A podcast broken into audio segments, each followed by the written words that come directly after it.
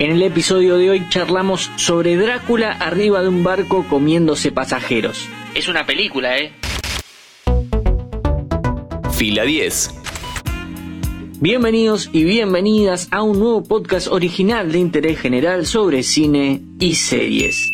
En 2023 se volvió a adaptar a la gran pantalla la novela Drácula de Bram Stoker, o mejor dicho, uno de los capítulos de la misma, el último viaje del Demeter, o como le pusieron en Argentina, Drácula, Mar de Sangre, cuenta la historia de cómo el conde viajó desde Bulgaria hacia Inglaterra y como obviamente en el camino se hizo un par de sanguchitos de marinero. Arranquemos hablando del vampiro más famoso de la historia. Drácula es una novela de fantasía gótica escrita por Bram Stoker, publicada en 1897 Sí, desde el siglo XIX este personaje es parte de la cultura popular. El libro está escrito de manera epistolar, es decir, que es la lectura de una serie de documentos, mayormente los diarios de los personajes. Presenta temas como el papel de la mujer en la época victoriana, la ciencia y la superstición, la sexualidad, la inmigración, el colonialismo o el folclore. Al conde se lo describe como un ser cruel y maligno, de grandes poderes y habilidades. El cazador llamado Van Helsing dice en la novela que el vampiro tiene una gran fuerza, equiparable a la de 20 hombres, así como una profunda y sobrehumana inteligencia y sabiduría agudizada durante varios siglos de vida. También es poseedor de una gran valentía, lo cual lo hizo ganador del título de justamente conde durante las guerras contra los turcos en las tierras de Transilvania sin repetir y sin soplar todas las cosas que puede hacer Drácula. Convertir a otros en vampiros al morderlos, es inmortal, rejuvenece, vuela, ve en la oscuridad, trepa paredes, se transforma en lobo, murciélago y ratas, controla animales, produce tormenta de niebla, desaparece, cambia de forma y de tamaño, lee y controla la mente. Eso sí, si le acercas un ajo, un crucifijo o el sol, el tipo se muere. Raras las debilidades. Entre cine y televisión, Drácula tuvo un centenar o más de apariciones en pantalla. Todo arrancó en 1922 con la Noferatu de Murnau, aunque la viuda de Stoker no la aceptó en un principio como adaptación oficial.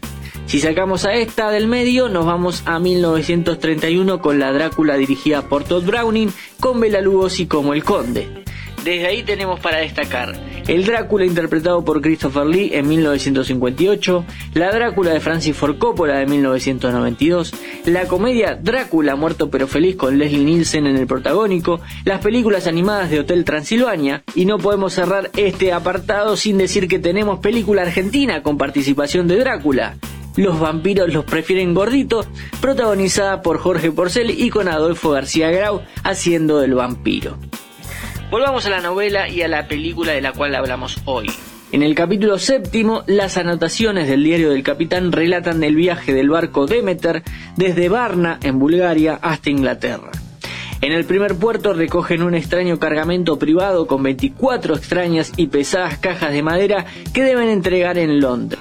Al principio el viaje parece normal, pero las cosas rápidamente toman un giro siniestro. Tanto en el libro como en la película sucede que la tripulación una noche ve a un ser extraño y a medida que van pasando los días los marineros empiezan a desaparecer.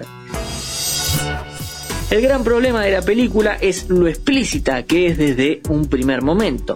Al ratito que arranca el viaje, Drácula va a tener su primera víctima y nosotros lo vamos a ver.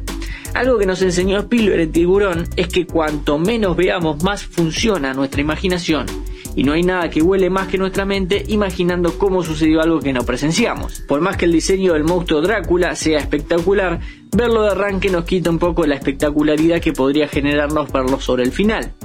Esa, para mí, falla en la narración hace que en gran parte no te sorprendas en el tercer acto porque al monstruo ya lo conociste. Lo otro flojo es la construcción de personajes. Hacia la batalla final llegamos con una serie de personajes que mucho no te importan porque como estuvimos concentrados desde el principio en ver cómo se los comían, para el final te dan lo mismo.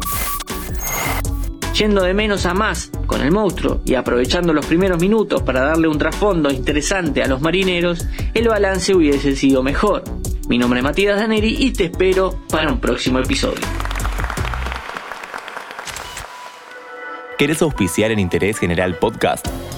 Escribinos a contacto arroba interésgeneral.com.ar.